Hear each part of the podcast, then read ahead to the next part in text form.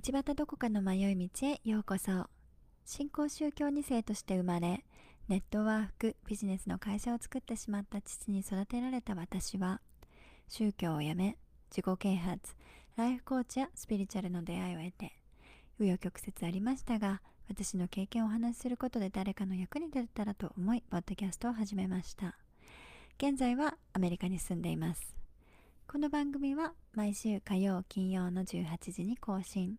ゲイと女の御殿ラジオに出演した回も合わせてお聴きくださいね。それでは早速本日も迷ってまいりましょう。皆さんこんばんは。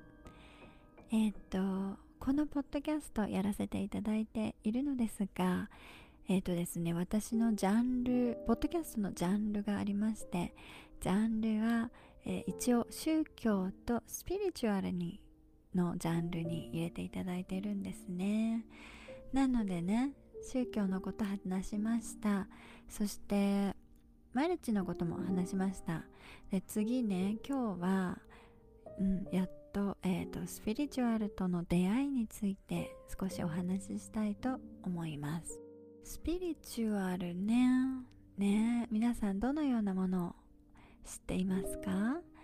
いろいろ今最近はよく聞くようになったのではないでしょうか。私は生まれてから信じてた宗教を辞めた後にとても自暴自棄になってた時期があります。今までの人生の全ての基準は宗教の教えでした。それを生まれた時からそれに従って、えー、育てられていましたしいろんなものを見ました。そしていろんな儀式を受けました。いろんな戒めも守ってきました。どの選択肢にも宗教の教えに従って選ぶように人生していました。それがねある日突然というわけではないんですけどまあまあお話しした通りに少しずつちょっとプロセスを得てやめるという初めて自分で選んだ決断をしたわけです。それまでにしてきた普段の行動なども含めて私は生まれてからずっとそのね宗教2世なので生まれてから宗教以外の生き方を知らないわけですよね。そして宗教をやめたということは私の今までの人生を否定することにもなってしまったんです。これはねちょっと難しいのですがあのうんなんて説明したらいいんだろうな。ずっと生まれてから信じてたものが 違ったとなるともう自分の生きてきた人生すらも否定してしまうような気持ちになるんですね。大事件ですよね。きっとねちょっと御殿ラジオの方でも話しましたが親にとっても大事件ですし私にとっても大事件でした。だからね辞めた後が本当につらかった。とか言って今も別に大して変わらないんですけどまあねもう認知を変えていくしかありません。だけど方法がわからない。今までは宗教の教えに従って生きていけばよかったものがはい。これから私が自分自身で全部選んで全てそのなんだろう、まあ、自分でバイブルを作っていくわけじゃないですけど方法がとにかくどうすればいいのかが方法が分かんなかったです。あの今まではね宗教から答えをもらってそれに従って生きてきた人生。どれだけコントロールされてたかって多分宗教に行った人じゃないとなかなかわからないのではないかなと思うんですけどかなりねあの、そうだね。まあ毎週毎週集会に行きますし実は私学生時代毎朝学校行く前ですね。えっと5時半に起きて6時からその宗教の勉強バイブルスタディとかその聖書を勉強する勉強会にわざわざその宗教施設に行って6時から7時まで平日は毎日その授業を受け授業というかクラスをね宗教で受けてそれから学校に行ってたんですよね。うん。だから学校にいる時もその今日習ったこととかも考えるし朝にその祈って聖典を勉強してっていう生活だったのでかなりねその何て言うんだろう。うーんまあコントロールされてたっていう言い方は変かもしれないけど学んだ内容をしっかりと実践しようとあの頑張って生きてきたんです。その宗教に従おうと思って生きてきたんです。だからねそれをやめたということは初めて自分でやめるっていう決断をしたわけですよ。自分の選びをしたわけですよね。でもさそこからは正解のない世界で生きていかなきゃいけない。これは私にとって恐怖と不安でいっぱいなことでした。しかもその辞めたのが結構大人になってからというかもういい年して辞めてしまったので子供をどうやって育てようとか何に子供に教えればいいのかとか私は何というかまあ言い方を変えると宗教にすがって生きてきたのでそのすがるものがなくなったわけですよね。だから本当になんだろうな。うん辛かったです。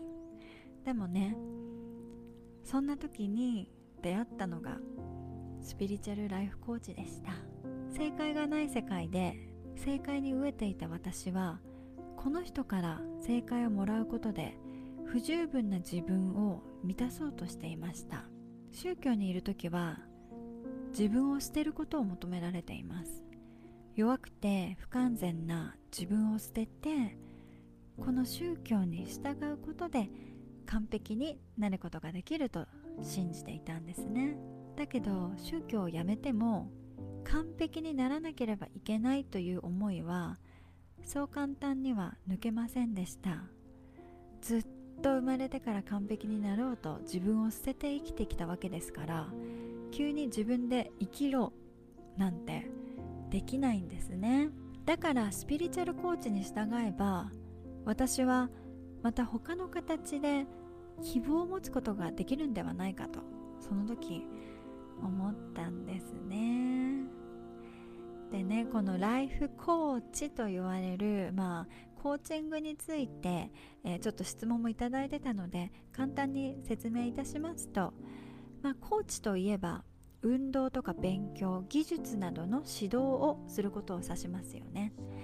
えーと、私が思い浮かべるコーチはエースを狙えの宗像コーチとか野球のね WBC で活躍した野球のコーチとか、まあ、スポーツの指導をする人はコーチと呼ばれることが多いですよね。他には新人研修の時とかのコーチとかその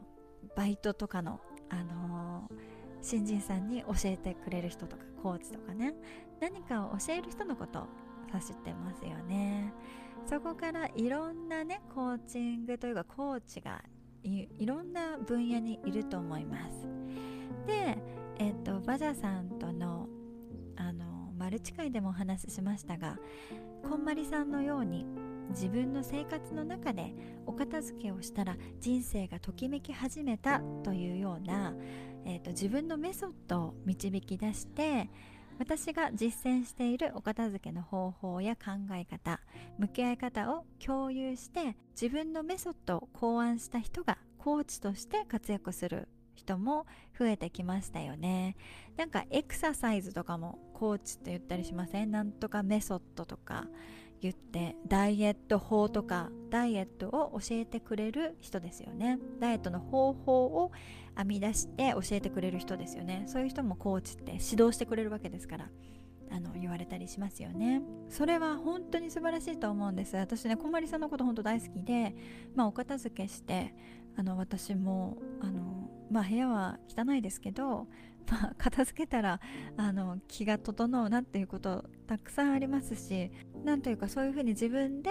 編み出した方法で人を人にもね教えられるようなメソッドを編み出した人ってあとっても素敵だなと思うんですけどあのそうねそこまでは素晴らしいと思うんです。学びたいスキルとか方法はたくさんありますから私も学びたいと思っています。でもね私が最近疑問に思うコーチングとはコーチになるコーチングのことです。これを学べばあなたもコーチとして人に指導できますよっていうコーチングですね。コーチを育成するコーチングみたいな。ななんて言うんだろう。コーチというのは技術とかを教えるはずなのにコーチになるっていうスキルスキルなのかななるっていう方法方法でもないよね。何なんだろう。まあでもとにかく私に従私のように指導すればあなたも人を指導しますみたいなことよね。うん。そう何にもしてないのにその講座を受ければ人生のコーチライフコーチとして活躍できるとかそれはスキルでも技術でもその人が生み出した技とかでもなくよくわからないけどお金を出してこの講座を受けるだけであなたの人生が豊かになるとかお金がやってくるとか成功の方法を成功していない人が話していることにすごく違和感を持っています。だからこんまりさんは成功してるわけですよね。自分の人生お片付けをして人生がときめき始めて世界のこんまりさんになったわけですよね。だけどこのライフコーチとかそのメソッドとかがないまま人生を私のように生きればあなたも良いコーチになることができますみたいな。なんかよくわかんない目的がないような講座が多いなっていうのとそれを求めてる人も多いなと思います。まあ私もそうだったんだけどね。だから宇宙銀行からお金を振り込んでもらう方法とか私も学びましたよ。あの宇宙アマゾンにオーダーして欲しいものを届けてもらう方法とか。これあのアマゾンって普通のアマゾンじゃないですよ。宇宙アマゾンですからね。宇宙のアマゾンにオーダーしたら何でも欲しいものが届きますよとかっていう方法とか。ないよそんなの。ないよ、うん、方法。まあいいや。方法とか。まあエネルギーとか波動とか。インナーチャイルドとか。潜在意識とか。前世のこととか。あのこの世の使命発掘とか。まあとにかく信じるものは救われるってだけの情報。スキルでも技術でもないなんか架空の幸せを売っているというかそういう人があまりにも増えてきていると思います。なのでここはねまあ私も経験したからちょっとなんか警告したいなとも思うけどまあね全てを否定はしないしそういうことってあるんだとも本当に奇跡みたいなこととかあの引き寄せとかってあるんだと思うの。信じればね。うんあると思うんだ。まあでもちょっとまあ今日は話が戻りまして私は宗教を辞めて自暴自棄になり正解とか新しいコミュニティを探していた時にスピリチュアルライフコーチを求めました。高額支払って受けた講座はまあ YouTube に載っていたり私が今まで宗教で学んだこととか自己啓発で学んだようなことしかなかったです。なんかさいや私マルチで育てられてるから自己啓発とか本当に講座行かされたんだよね。だからさもうなんか知ってた情報の方が多かったな。私にとってはね。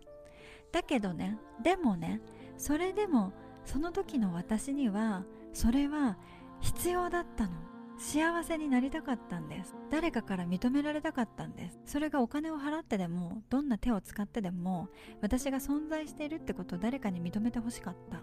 だからそれは本当に必要でした。うん。必要だったな。はい。宗教を失ったってことはね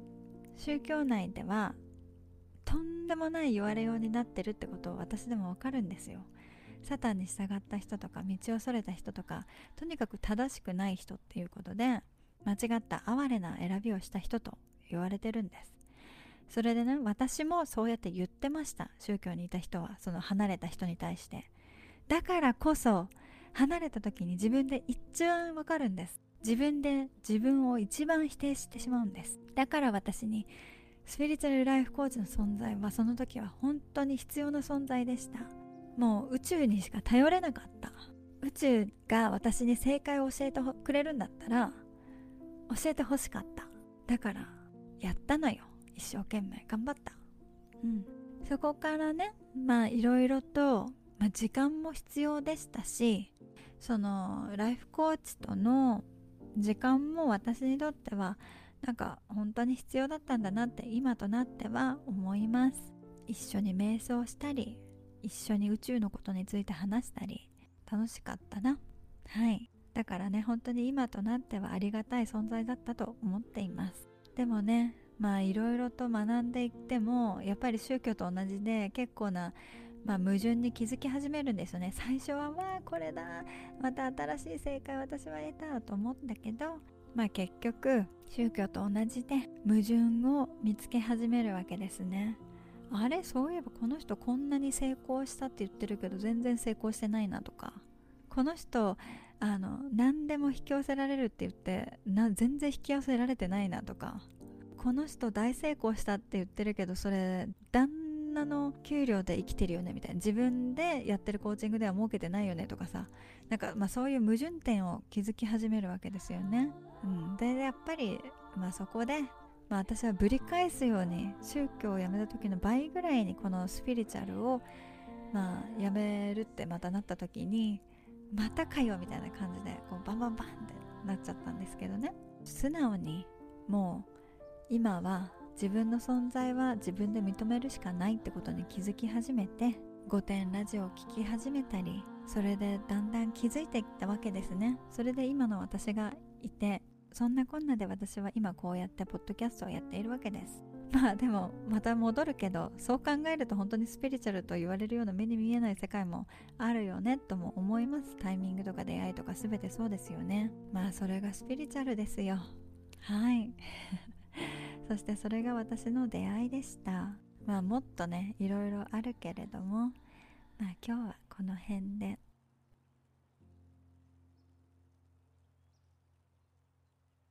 最後に素直な今の気持ちを言うとね私正直言って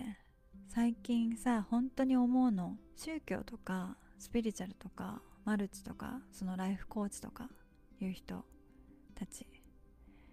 なんか羨ましいってなんか思っちゃう。その人たちには正解があって宗教信疑いもなく信じてる人さ本当に羨ましい。信仰がある人羨ましい。いいなーって本当に思う。私もそんな信仰欲しいって思う。ね。私はこれからどのようにして生きていけばいいのでしょうか。本当に迷い道です。でもやっぱりさまあ宗教にいた時が絶対に幸せだったかって言ったらそうでもなかったしスピリチュアルライフコーチと一緒にスピリチュアルのことやって人生を開花しようとしてた時が幸せだったかって言ったらもちろん一瞬の幸せはあったけどきっと私が求めてたものとか何一つ手に入れることはできなかった。かといって今全てやめたとしても何一つ手には入らないんだけどでもそれが人生なんじゃないかなって最近は思ってます。これは物とか人とかのことを指してるんじゃなくてまあ私は完璧にはなれないってことをやっと分かってきたってことですね。普通の自分を認め始めました。次回の配信はスピリチュアルライフコーチとの決別についてまた幸せはプロパガンダっていうことについてお話ししようと思います。本日もお聴きくださりありがとうございます。道端どこかの迷い道では Twitter、Instagram をやっています。ハッシュタグどこみちまたは道端どこかの迷い道で感想などご投稿くださいね。お便りも募集しております。概要欄の URL からぜひお寄せください。それではまた金曜日この時間にお会いいたしましょう。Goodbye